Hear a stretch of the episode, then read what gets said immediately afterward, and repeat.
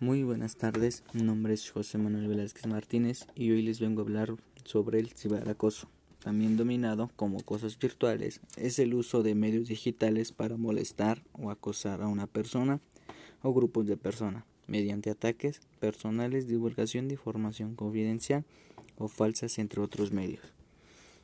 El ciberbullying es un término que se utiliza para describir cuando un niño o adolescente es molestado, amenazado, acosado, humillado, avergonzado o abusado por otro niño o adolescente a través de Internet o cualquier medio de comunicación como teléfonos móviles o tablets.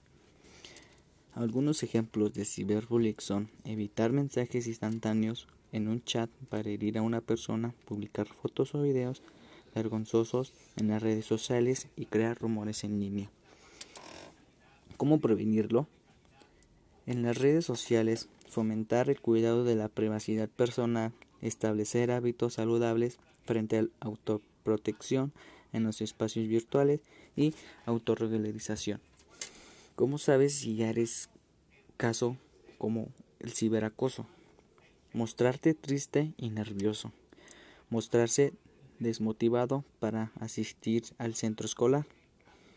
Deterioro repentino de las relaciones sociales, mostrar ansiedad e irritabilidad cuando se sienta frente al ordenador, escuchar, llorar mientras lee, observa o escribe alrededor.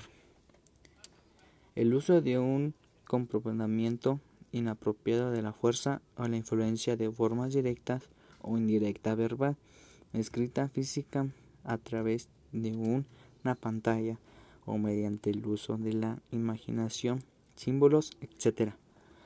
para intimidar, atormentar, amenazar, acosar o vergonzar a otros utilizando internet u otra.